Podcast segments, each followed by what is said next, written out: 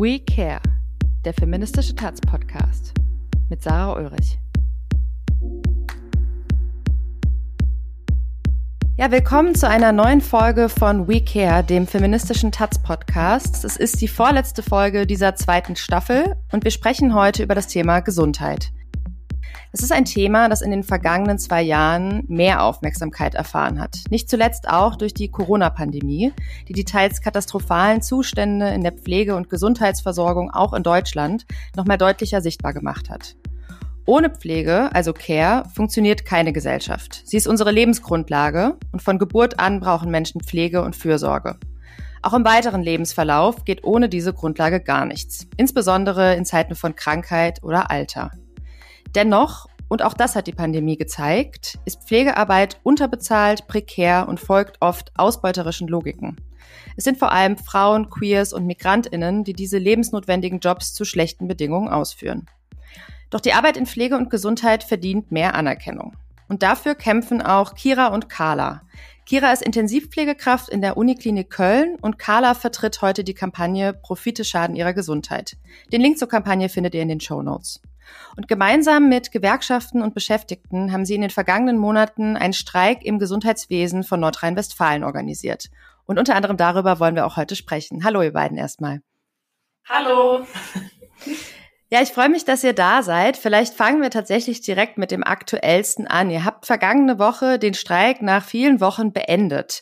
Und so wie es aussieht, auch mit Erfolg. Vielleicht könnt ihr mal kurz erzählen, was habt ihr denn da erreicht und worum ging es euch?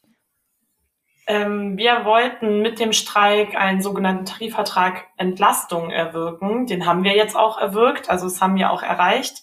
Und in dem Vertrag geht es nicht, also geht es vor allem darum, dass wir in festen Ratios arbeiten, zum Beispiel im Bereich der Pflege, wie viele Pflegekräfte auf wie viele PatientInnen kommen und ähm, dass wir mit Entlastung durch Entlastungspunkte oder Belastungspunkte Freischichten generieren können, wenn wir überlastet arbeiten, weil wir zum Beispiel zu wenig Leute in einem Dienst sind oder tätliche Übergriffe passieren oder ähnliches.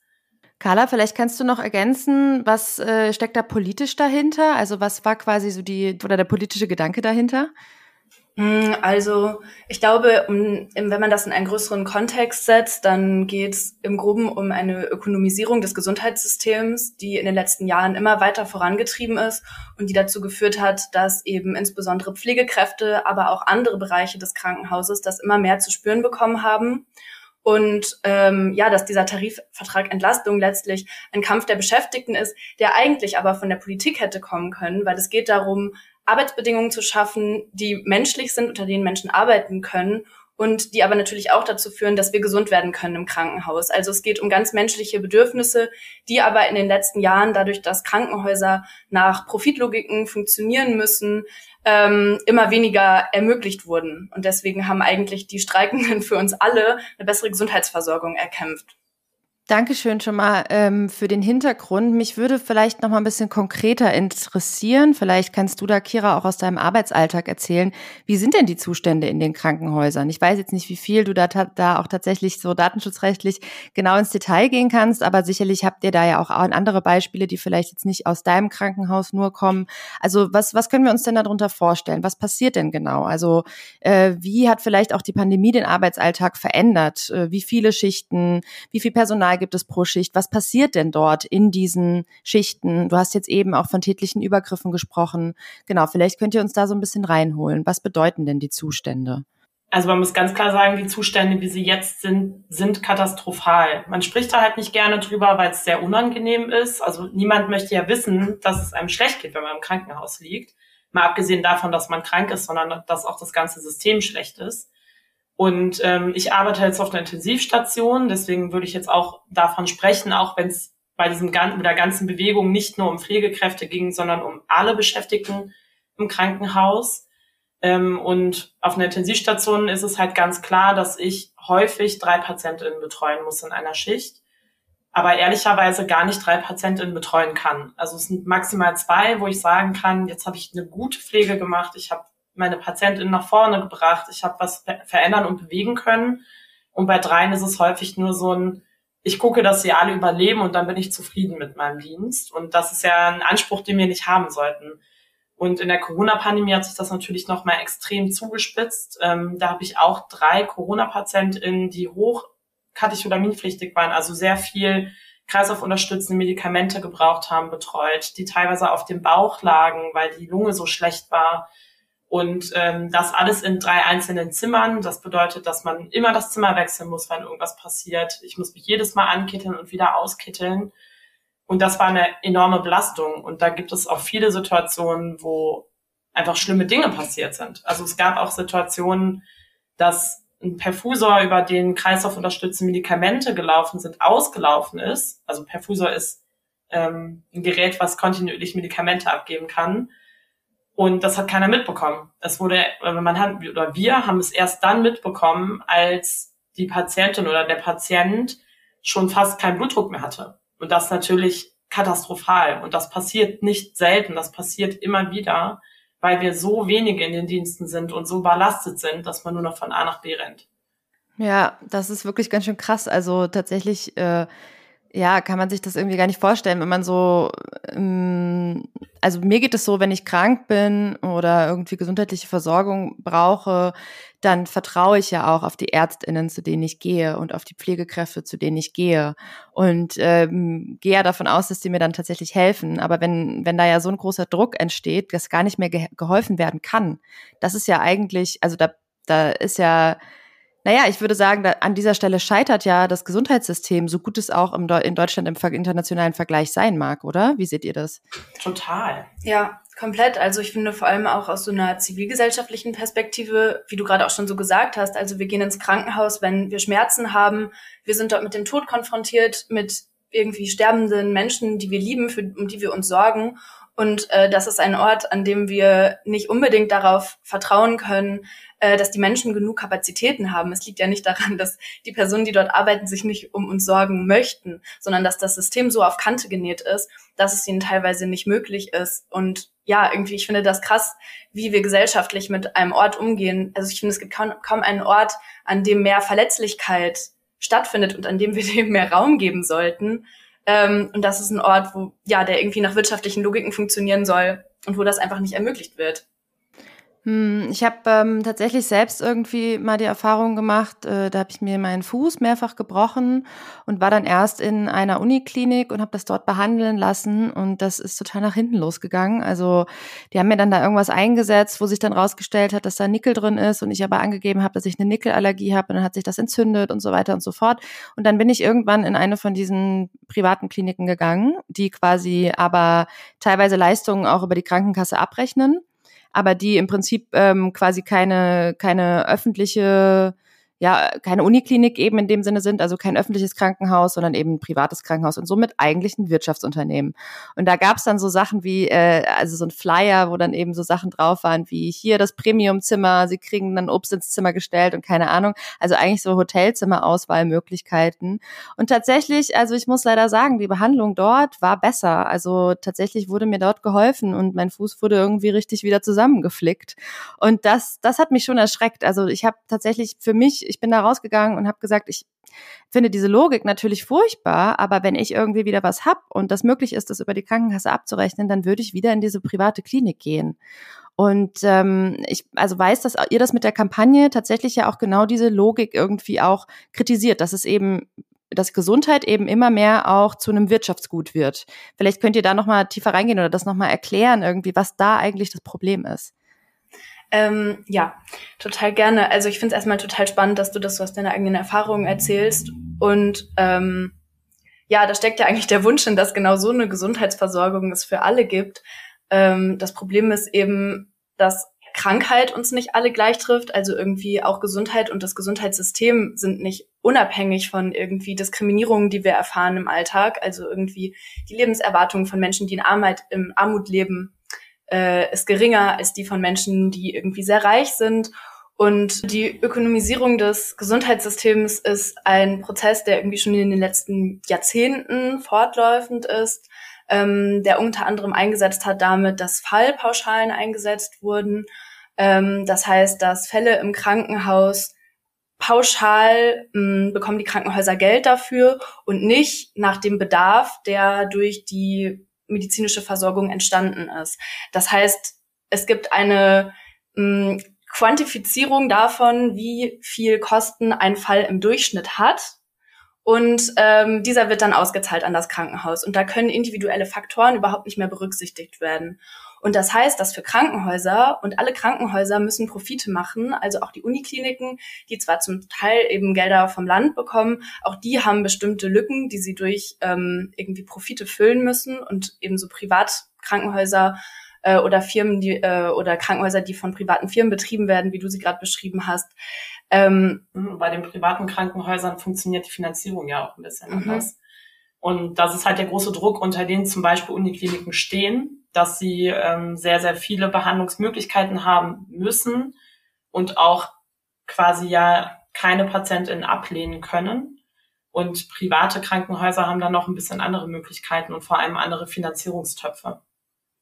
Ja, und es stellt sich halt dadurch so dar, dass es bestimmte Fälle gibt, die besonders profitabel sind für Krankenhäuser und es gibt bestimmte andere Fälle, wie zum Beispiel Menschen, die irgendwie schwer erkrankt sind, die älter sind, die nicht profitabel sind für Krankenhäuser.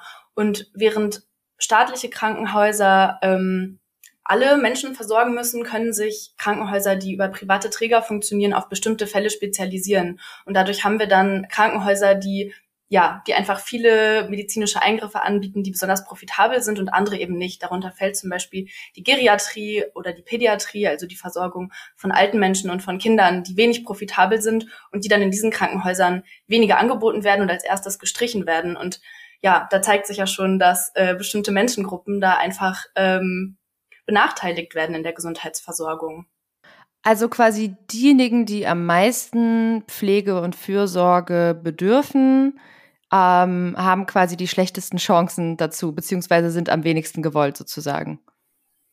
Ja, also in diesem profitlogischen System auf jeden Fall. Und bei den privaten Krankenhäusern kann das halt auch noch mal mehr gelebt werden als in den nicht privatisierten. Und trotzdem stehen auch die nicht privatisierten unter dem Druck, Profite machen zu müssen. Und das lässt sich dann natürlich also ja, das funktioniert dann darunter, dass Löhne gedrückt werden, dass es eben zu wenig Pflegekräfte auf den Stationen gibt, dass die Reinigungskräfte extrem wenig verdienen und so weiter. Also irgendwo muss in diesem System, weil es nach wirtschaftlichen Logiken funktionieren muss, müssen die Kosten eben gedrückt werden. Und das geht auf Kosten der Beschäftigten und auf Kosten der Patientinnen.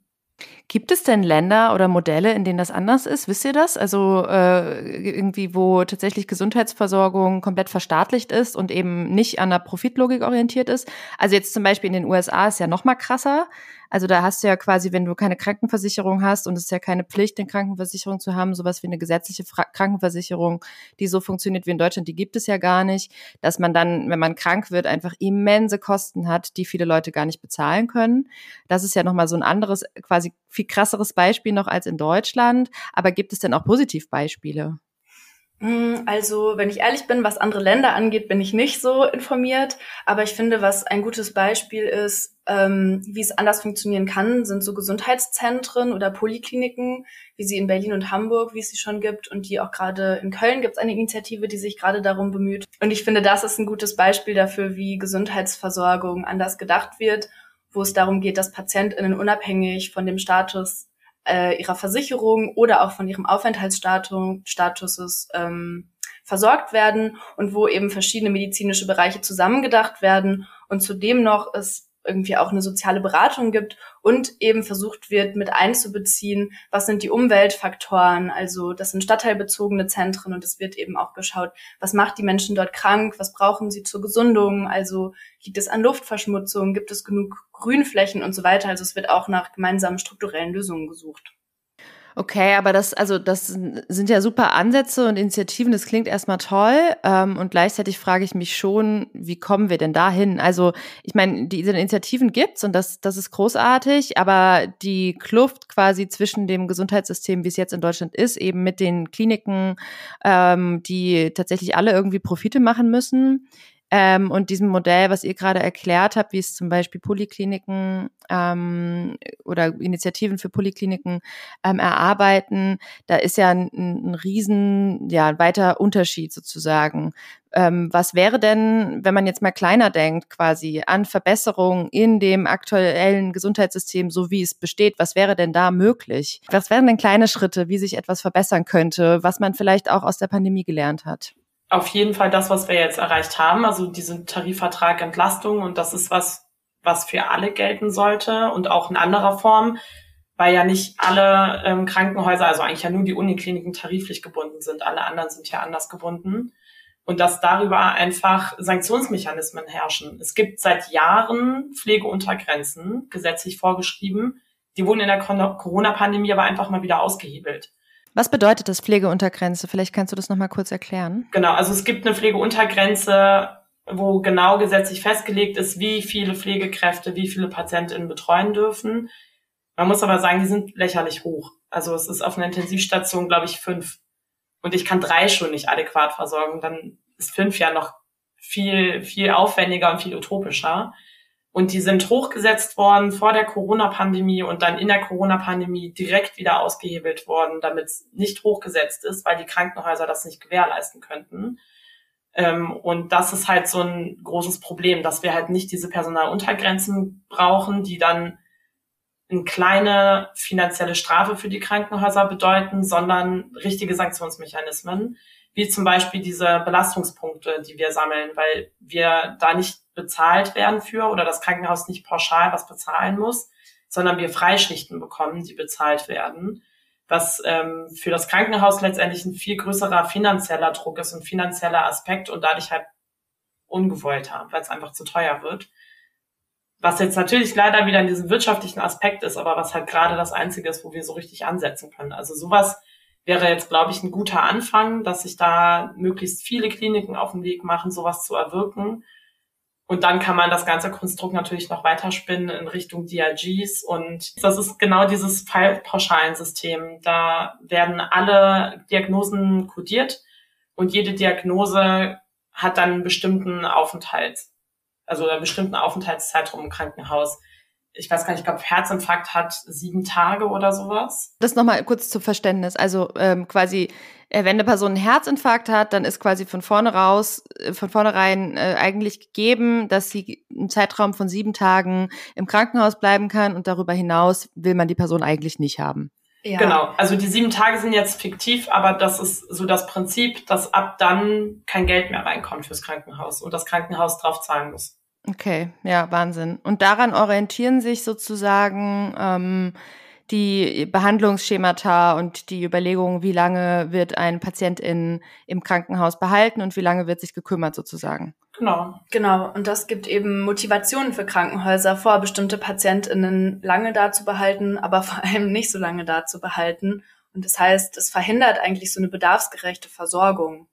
Das ist immer dieser Satz, es gibt ja, also es gibt einen Spruch, blutige Entlassung. Äh, das bedeutet, dass PatientInnen entlassen werden, die eigentlich noch gar nicht entlassungsfähig sind, aber dann in ein anderes Setting gegeben werden, ob das jetzt eine ambulante Pflege ist oder ein Pflegedienst, der nach Hause kommt oder Familie, Verwandte, was auch immer. Ähm, und das passiert mittlerweile sehr regelmäßig und auch sehr kalkuliert. Das Problem, was daraus aber resultiert, ist, dass man so einen Drehtüreffekt hat und die PatientInnen einfach mit der gleichen Diagnose wieder zurückkommen, was aber wirtschaftlich fürs Krankenhaus total schlecht ist, weil man für die gleiche Diagnose in einem bestimmten Zeitraum nicht zweimal Geld bekommt. Aber dafür müsste es doch irgendwie Berechnungen geben und Menschen, die sich da hinsetzen und so eine Art irgendwie Fallanalyse machen und dann irgendwie einen äh, Finanzplan für die nächsten Jahrzehnte oder keine Ahnung und dann da auch zu dem Schluss kommen, hm, das lohnt sich ja gar nicht, wenn, wenn wir das so machen. Sollte man meinen. Ja. äh, ja, also die gibt's auf jeden Fall, die Leute, die ja. sich darüber Gedanken machen, aber es funktioniert halt und man kriegt ja trotzdem Profit, also Profitgewinne und wirtschaftliche Gewinne, weil es halt auch sehr, sehr viele Diagnosen gibt, die man in deutlich kürzerer Zeit behandeln kann, aber dann die ganze Zeit bezahlt bekommt und dadurch ja schon wieder Gewinn macht.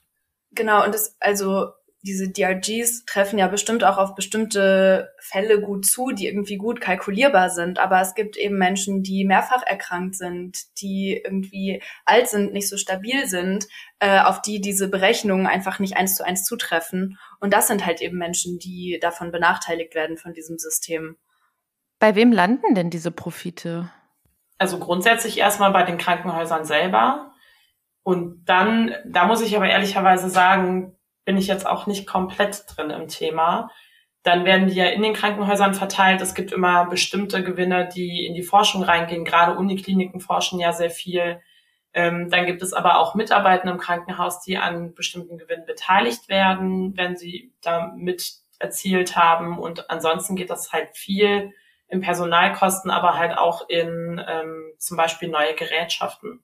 Was ja erstmal sinnvoll ist auch. Ja. Ja, also in erster Linie voll sinnvoll.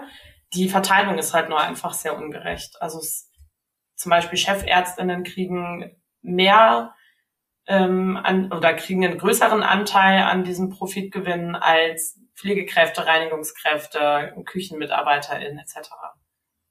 Nun könnte man ja da aber argumentieren, dass das Risiko quasi oder die Verantwortung, die so äh, eine Chefärztin trägt, viel höher ist ähm, als die Verantwortung, die jetzt zum Beispiel eine Reinigungskraft trägt. Also so wird ja häufig argumentiert. Und auch quasi die Ausbildung ist eine ganz andere und da steckt irgendwie viel mehr Studienzeit etc. drin.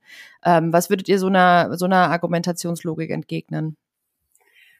Naja, also ich würde sagen, Kranken, also irgendwie Krankenhausarbeit, das ist irgendwie Teamarbeit. Also wenn ich ins Krankenhaus komme und ich würde nur von Chefärztinnen behandelt werden, da würde nicht viel passieren. Also irgendwie alles, was drumherum passiert, äh, wenn es das nicht gibt, dann ja, werde ich dort nicht gesund. Also, und es geht ja auch um die krassen Differenzen, die da einfach bestehen. Also wie wenig eine Reinigungskraft verdient, wie sehr die Pflege irgendwie seit Jahren dafür kämpft, mehr Anerkennung und vielleicht auch mehr Lohn zu bekommen. Ähm, also es geht viel mehr um die Differenz. Ich will, also ja. Würde ich ganz genauso sehen. Also natürlich hat eine Ärztin oder ein Arzt deutlich länger studiert oder hat halt im Gegensatz zu meiner Ausbildung studiert aber das ändert ja nichts an meiner Profession und an meinen Kompetenzen, weil ich Dinge tue und machen kann, die Ärztinnen nicht können, weil sie es nicht gelernt haben. Und so ist es genau in die andere Richtung auch. Und halt, was Carla gesagt hat, also ohne, es, ist, es sind ganz viele Zahnräder, die ineinander greifen. Und wenn eins davon ausfällt, dann fällt das ganze System aus. Wenn wir keine Reinigungskräfte mehr im Krankenhaus hätten, dann könnten OP-Säle nicht gewischt werden. Dann hätten wir ein massiv hohes Risiko für Infektionen und könnten im Zweifel halt auch einfach nicht mehr operieren zum Beispiel oder wichtige Behandlungen durchführen oder wenn unsere Reinigungskräfte ähm, so unterbesetzt sind, dass sie einfach sich nicht mehr auf die Arbeit adäquat konzentrieren können, haben wir Keimausbrüche im Krankenhaus, was natürlich massiv schlecht ist für die Mitarbeitenden und für die Patientin.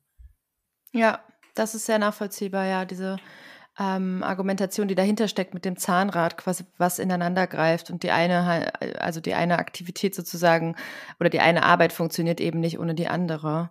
Ähm, vielleicht können wir da auch tatsächlich zu der Frage kommen, warum Streik eben dafür ein adäquates Mittel für Veränderungen in diesem Kontext ist. Also äh, wenn vielleicht könnt ihr uns genau von dem Streik in NRW nochmal erzählen und eben da äh, in der Vorstellung, wenn man jetzt dieses Zahnrad hab, hat und eine ähm, eine Person streikt oder sagen wir mal ein Beschäftigtenzweig streikt, dann steht ja quasi quasi das andere und alles, was darauf folgt, eben still.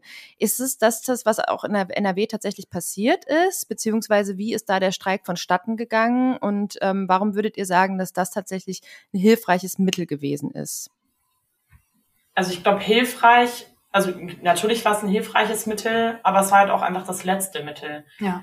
Wir haben ja ganz am Anfang ein Ultimatum gestellt, den allen Arbeitgebern, haben gesagt, so, ihr habt jetzt 100 Tage Zeit, euch mit uns an einen Tisch zu setzen und darüber zu sprechen und zu verhandeln. Und da ist halt nichts passiert. Und dann standen wir halt vor der Entscheidung mit allen Beschäftigten, treten wir jetzt in Erzwingungsstreik oder nicht und haben uns mit sehr, sehr vielen Leuten dafür entschieden weil wir einfach alle, also wir können dieses System so nicht mehr tragen. Wir können auch diese Verantwortung nicht mehr tragen und wir wollen es vor allem auch nicht mehr. Und deswegen haben wir das letzte Mittel genommen, was es für uns gab, und das war der Streik. Ähm, wobei man da noch mal ganz klar sagen muss, es gab ja immer eine Notdienstvereinbarung oder zumindest eine einseitige Notdienstvereinbarung in allen sechs Unikliniken. Das heißt, dass die Patientinnenversorgung zu jedem Zeitpunkt gewährleistet war und es auch nie Gefährdungen gab durch den Streik. Das muss man immer noch mal ganz klar sagen. ja, und irgendwie gerade im sozialen Bereich ist es ja besonders, also jede Person, die mal irgendwie im sozialen Bereich oder im Care-Bereich gearbeitet hat, das sind Bereiche, die besonders schwer zu bestreiken sind, weil man weiß, welche Arbeit liegen bleibt und wer nicht versorgt wird. Deswegen ist das, glaube ich, den Beschäftigten, ich spreche jetzt mal so dafür, nicht leicht gefallen. Es zeigt eher, was, wie groß die Verzweiflung war. Und deswegen war es in dem Streik aber umso wichtiger, dass es aus der Gesellschaft heraus eine Unterstützung gibt, weil natürlich soll ein Krankenhaus nicht zu 100 Prozent lahm liegen. Es soll immer eine Grundversorgung geben, die es auch die ganze Zeit über gab. Ähm, und deswegen ist es aber umso wichtiger, dass von der Gesellschaft her auch Druck mit aufgebaut wird. Ähm, genau, und das, was aber auf die Krankenhäuser eben wirkt, ist, dass bestimmte Betten eben leer bleiben und dass sie dadurch Verluste machen. Und wie, Moment, das muss ich jetzt nochmal kurz äh, nachfragen, wie funktioniert es denn, dass bestimmte Betten leer bleiben? Also es werden ja nicht weniger Leute krank. Ähm, das ist ein sehr kompliziertes Thema gewesen, weil, also wir haben, es gibt Notfallkoordinatoren von ärztlicher Seite an Krankenhäusern die auch dafür zuständig sind und auch in Kontakt mit den anderen Häusern in der Umgebung sind. Und bei uns in Köln hat das jetzt sehr gut funktioniert, ähm, weil einfach sehr, sehr viel umverteilt wurde, weil immer geguckt wurde, gibt es Kliniken, die diese Behandlung auch durchführen können und die für die Uniklinik übernehmen können. Und ähm, dass quasi die Uniklinik sich nur auf die Fälle konzentrieren konnte, die unbedingt durch eine Uniklinik versorgt werden müssen, weil das zum Beispiel ein Krankheitsbild ist, was sehr speziell ist, oder eine sehr große, aufwendige Operation. Aber letztendlich hat es halt darüber funktioniert, dass die anderen Krankenhäuser einen Mehraufwand hatten, beziehungsweise halt ausgelastet waren. Also sie waren jetzt auch nicht überlastet, aber ausgelastet. Und weil ihr da von gesellschaftlicher Unterstützung äh, oder zivilgesellschaftlicher Unterstützung auch sprecht, ähm, wie waren denn da die Reaktionen tatsächlich in der Gesellschaft und auch bei den anderen Krankenhäusern sozusagen, auf die dann diese Mehrbelastung gefallen ist? Also gab es da solidarische Reaktionen? Wurde dann gesagt, na ja, ähm, wir schließen euch an, weil äh, uns euch an, weil wir sonst ja auch die Auswirkungen tragen müssen. Und wie waren quasi auch so, also äh, waren die Beschäftigten oder haben die Beschäftigten quasi durch die Bank weggestreikt? Also war das quasi von der Chefärztin ähm, bis zur Reinigungskraft oder also wie, wie kann ich mir das vorstellen? Wie war da so der Zusammenhalt und die Unterstützung sozusagen gesamtgesellschaftlich? Weil das ist nämlich immer was, was ich ähm, beobachte, was ja häufig, gerade wenn es um Care-Bestreiken geht, was häufig tatsächlich sehr schwierig ist, da auch wirklich eine, eine, ja, ein solidarisches Verständnis für zu schaffen.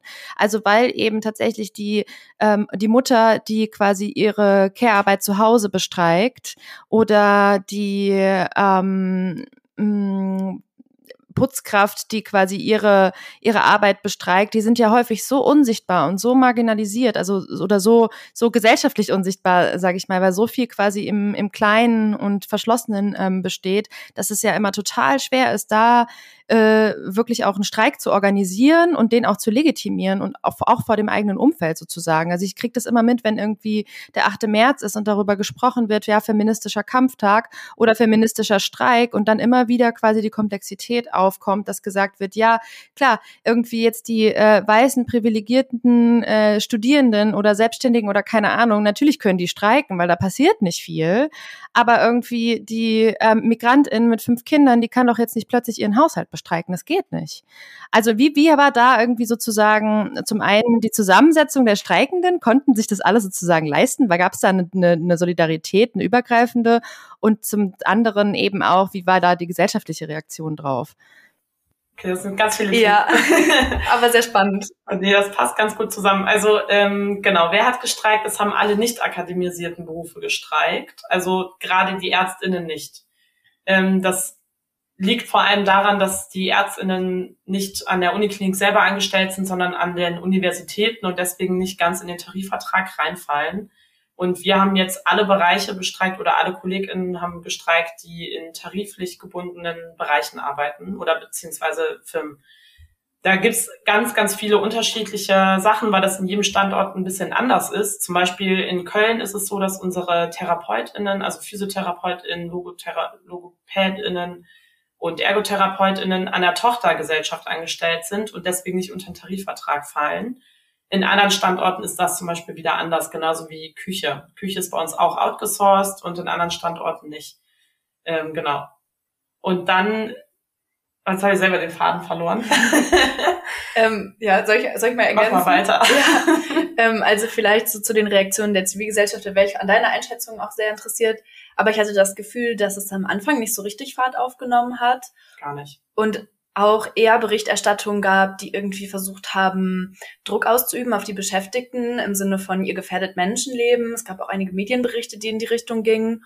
Und dass es aber irgendwann in meinem Gefühl einen Punkt gab, wo mehr Öffentlichkeit hergestellt wurde und wo irgendwie auch viel Solidarität irgendwie so aus der, aus der Bevölkerung kam. Mm, ja, und vielleicht nochmal zu Wer kann streiken, das ist, finde ich, auch ein total interessantes Thema, weil natürlich irgendwie Personen, deren ähm, Aufenthaltstitel irgendwie an einen Arbeitsvertrag gebunden sind, natürlich irgendwie nicht so einfach streiken können.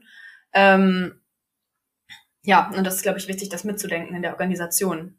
Ich glaube, was halt total cool ist, es war, also, oder es ist ja eine sehr feministische Bewegung, weil es ja gerade aus dem Care-Bereich auch rauskommt und auch so aufgezogen wurde. Und ähm, natürlich hat es auch einen finanziellen Aspekt, weil wir alle an den Streiktagen nicht durch die Uniklinik bezahlt werden, sondern nur Streikgeld durch die Gewerkschaft bekommen.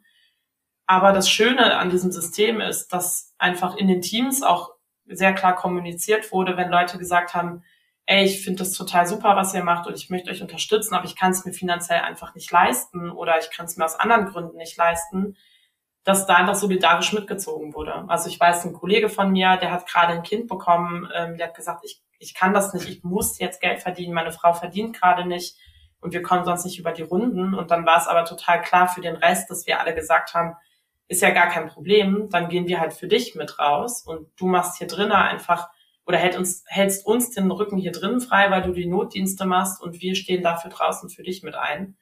Und das hat halt super gut funktioniert in dieser Bewegung, dass man sich solidarisch mitgezogen hat und einfach keiner auf der Strecke geblieben ist. Ja, und ich finde, das gilt darüber hinaus auch für die verschiedenen Bereiche, die bestreikt wurden, ne? Mhm. dass irgendwie eine, also die Pflegekräfte so mit die größte und die stärkste Gruppe, sag ich jetzt mal, im Streik war, aber dass eben nicht vergessen wurde, dass äh, auch in den Verhandlungen, dass auch für andere ähm, Berufsgruppen mitgestreikt wird, die natürlich auch beteiligt waren, aber dass es da auch eine Solidarität unter den Bereichen gab.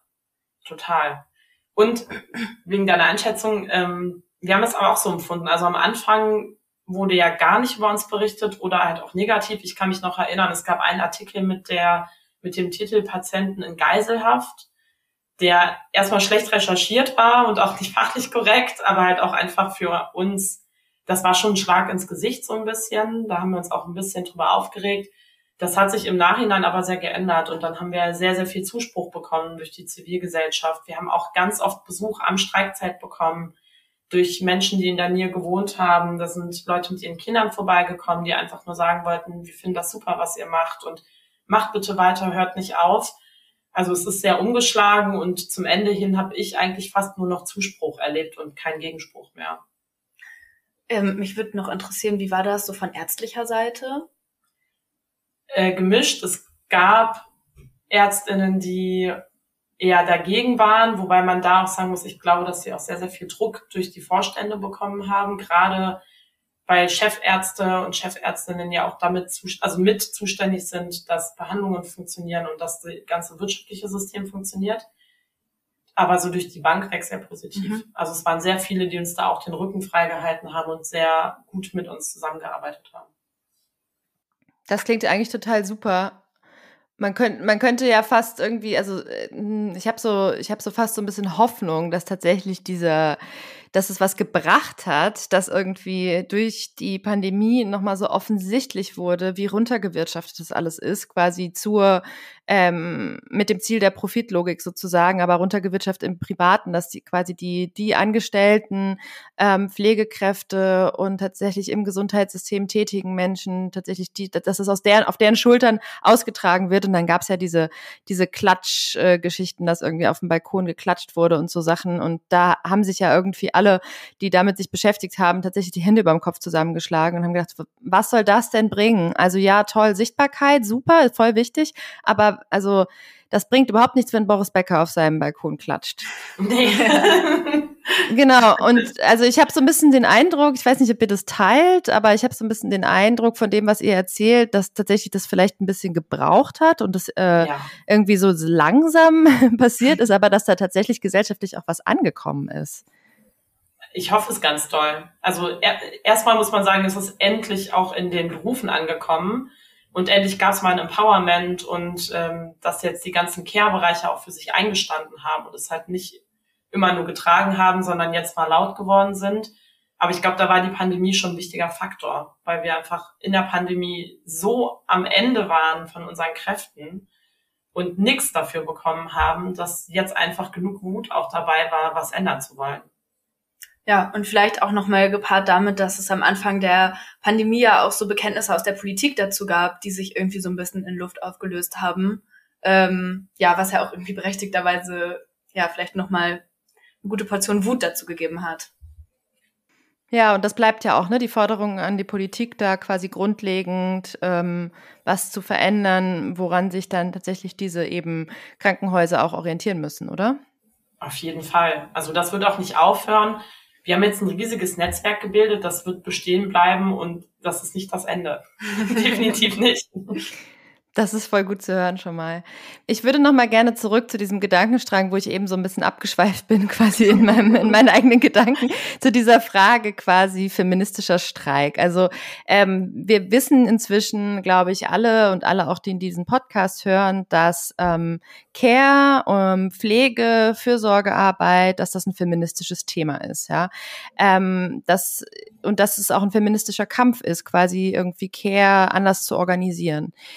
Ähm, aber eben dieses, dieses Mittel des Streiks, das hat sich, das hat sich für mich zumindest noch nicht so ganz aufgelöst. Warum ist quasi Streik auch in diesem feministischen Kampf ein adäquates Mittel, irgendwie Care anders zu organisieren?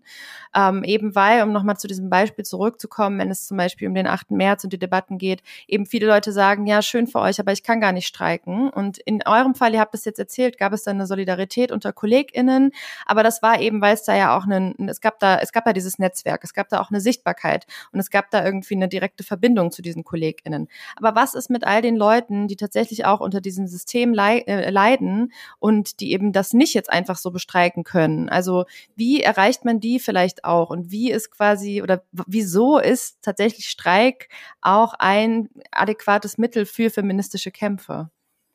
Was habt ihr da gelernt?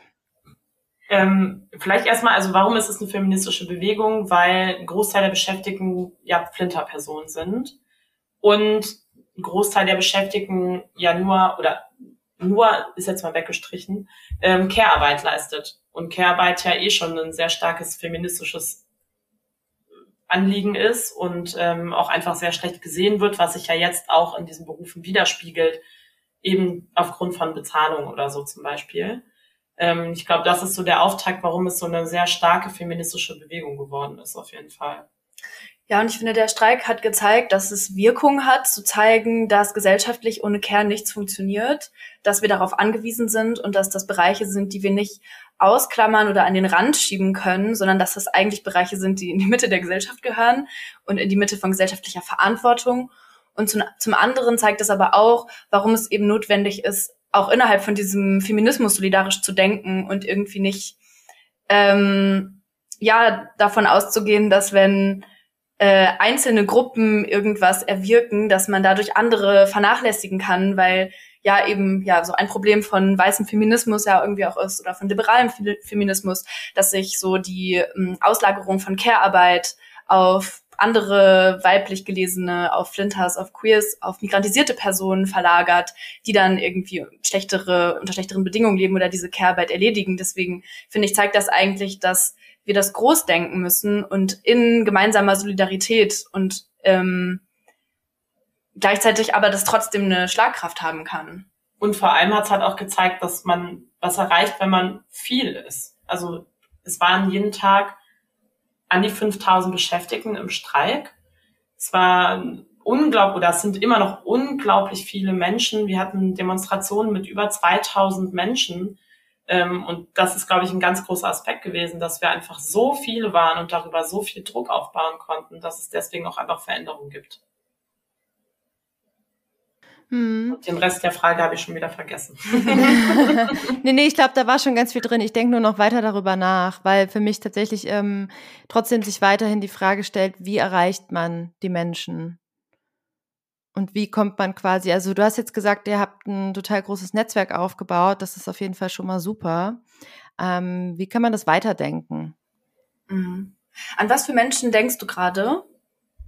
Naja, zum Beispiel, also ich denke jetzt so ein bisschen weiter. Eben, es geht jetzt quasi äh, um den Streik im Gesundheitssystem, aber ich denke so ein mhm. bisschen weiter, ähm, wenn wir über Streik als äh, feministisches Kampfmittel sprechen, äh, zum Beispiel an die Care-Arbeit im Privaten mhm. ähm, die sich ja total schwer bestreiken lässt. Und da frage ich mich, lassen sich da quasi Verbindungen schaffen? Lassen sich da Lehren irgendwie ziehen aus so einer ähm, Organisierung quasi in einem, in Anführungszeichen, wirtschaftlichen Kontext? Ich meine, private Haushalte sind auch auf eine Art wirtschaftlich, aber halt eben nochmal anders.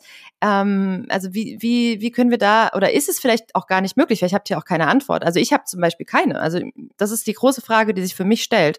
Wenn wir, wenn wir lernen oder wenn wir sehen, dass es funktioniert, Care-Arbeit zu bestreiken, und das habt ihr jetzt gezeigt, zeigt, dass das funktionieren kann. Wie können wir quasi daraus auch lernen für andere Care-Bereiche, zum Beispiel im Privaten, ziehen?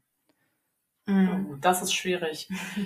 Also bestreiten kann man da natürlich nicht. Ich glaube, das Einzige, worauf man hoffen kann, ist, dass jetzt durch diese Aufmerksamkeit und durch den Streik ähm, Leute halt nochmal mehr verstehen, was bedeutet Care-Arbeit eigentlich und dass vielleicht darüber funktioniert. Aber ansonsten hätte ich da ehrlich gesagt auch keine Antwort drauf. Ja, ich frage mich gerade, ob das vielleicht, also wenn ich es jetzt so richtig utopisch sehe, dass so eine Signalwirkung haben könnte, auch für andere Care-Arbeitende, also jetzt noch im Lohnarbeitssektor, noch nicht in der unbezahlten Care-Arbeit, aber das irgendwie, wenn auch irgendwie ErzieherInnen, ähm, ja, wenn auch, wenn auch andere Bereiche sich organisieren und irgendwie das bestreiken, ob dann vielleicht auch erstmal ein größeres gesellschaftliches Verständnis dafür wächst, was Care-Arbeit ist ja, und, aber gleichzeitig habe ich auch keine Antwort darauf, wie, ähm, wie das mit der unbezahlten Care-Arbeit gut funktionieren kann.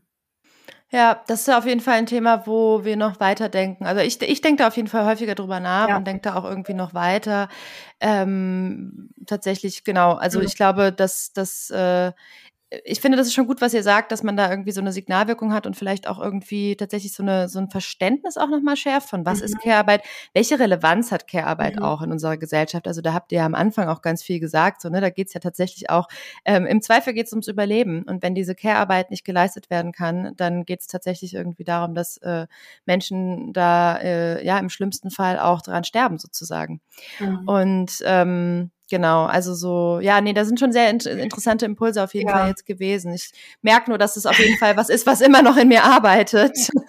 ja, total. Also ich finde vielleicht, was, was dieser Streik ja schon auch gezeigt hat, ist, dass so eine so ein individueller Kampf eben nichts bringt, sondern dass es irgendwie einen Zusammenschluss braucht von Personen. Das ist vielleicht eine sehr allgemeine Erkenntnis, ähm, ja, aber die vielleicht auch für unbezahlte Care-Arbeit gilt. Und ich glaube, äh, dass es auch zeigt, dass auch Bereiche sich so zusammenschließen können und in einen Streik oder in einen Kampf treten können, von dem man das vorher nie so erwartet hätte, weil es gab ja noch nie so eine Bewegung in Deutschland und vor allem nicht so eine große Bewegung. Und das hat ja auch jetzt nochmal ganz deutlich gemacht, dass ja, dass in jedem Bereich was passieren kann und man in jedem Bereich aufstehen soll und kann und laut sein kann. Ja, ja, auf jeden Fall. Wie geht's denn jetzt weiter? Also, was ist, was sind denn die nächsten Schritte? Also zum einen, was sind die nächsten Schritte in eurer Aushandlung sozusagen? Und aber auch zum anderen, das hat sich ja jetzt ähm, auf NRW begrenzt. Äh, gibt es da Planungen für andere Bundesländer? Ich weiß nicht, ob ihr das überhaupt wisst oder ob ihr da involviert seid oder so, aber vielleicht so ein bisschen so ein Ausblick. Wie geht es jetzt in diesem Kampf quasi um ähm, die äh, Gesundheitsversorgung und um die Anerkennung quasi von Care auch, Care-Arbeit in der Gesundheitsversorgung? Wie geht es da weiter? Auf jeden Fall weiter. Ähm, in der Zeit, wo wir noch in den Verhandlungen waren, hat Frankfurt angefangen mit, der, mit den Verhandlungen. Und ich glaube, die waren sogar vor uns fertig, obwohl sie acht Wochen später angefangen haben. Ähm, also Frankfurt ist auf jeden Fall jetzt auf dem Weg und ähm, Bayern deutet sich auch langsam an, dass es da auch in die Richtung gehen wird, dass ein Tarifvertrag erwirkt wird oder ein Tarifvertrag Entlastung besser gesagt. Von daher glaube ich, ist das so ein bisschen jetzt ein Flächenbrand. Also es werden alle oder viele Bundesländer nachziehen und viele Kliniken nachziehen ähm, und dann mal schauen. Also da wird noch einiges auf jeden Fall auf uns zukommen. Ja, ich glaube, ich kann auch für das Bündnis sprechen, dass das auch irgendwie ein sehr, ja, sehr energetisierend war, irgendwie ja, die Streikenden irgendwie so ein bisschen begleiten zu können und dass viele Lust haben, sich weiter mit dem Thema Gesundheitspolitik zu beschäftigen. Ähm, ja, und ob es da um, um Streiks geht oder um Fallpauschalen irgendwie, ähm, ist, glaube ich, bei mir zumindest persönlich noch mal mehr ins Zentrum gerückt, wie politisch das ist und wie wichtig das ist, da irgendwie dran zu bleiben und dazu versuchen, etwas zu verändern. Ich glaube, das ging aber auch in ganz viele anderen Bereiche. Mhm. Wir hatten irgendwann auch Besuch von Students for Future und die waren total begeistert. Also natürlich waren sie auch sehr betroffen, dass es so weit gekommen ist, aber die meinten, die Stimmung hat die so mit so viel Energie versorgt, dass sie selber wieder einen totalen Energieschub hatten und wieder selber totalen Aktivismus verspürt haben. Also es hat auf jeden Fall auch in ganz andere Bereiche abgefärbt. Das war auch ganz schön. Cool. Ja, vielen Dank äh, für diesen Einblick auf jeden Fall. Also zum einen irgendwie in das, was, was so diese Streitkraft auch eures Kampfes war und ähm, was aber auch äh, die Hintergründe waren und äh, ja, so diese, diese politischen Gedanken und Forderungen auch. Ähm, ja, also genau, danke euch für dieses spannende Gespräch auf jeden Fall. Gibt es noch was, was ihr noch sagen wollt zum Schluss? Ja, ich finde, es lohnt sich, Arbeitskämpfe zu unterstützen. Auch Arbeitskämpfe, in denen man selber nicht involviert ist, kann ich vielleicht so sagen, aus dieser Bündnisperspektive, weil, ja, weil das irgendwie inspirierend ist und weil ich da selber auch ganz viel raus mitgenommen habe. Ja, vielen Dank. Nochmal diese Kampagne Profite schaden ihrer Gesundheit verlinke ich euch in den Show Notes. Da könnt ihr euch auf jeden Fall darüber informieren und auch unterstützen. Ja, danke an Carla und Kira für dieses spannende Gespräch, dass ihr euch die Zeit genommen habt. Vielen Gerne. Dank dir.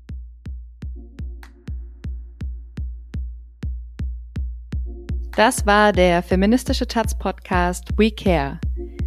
Ich bin Sarah Ulrich und ich bedanke mich herzlich bei euch fürs Zuhören.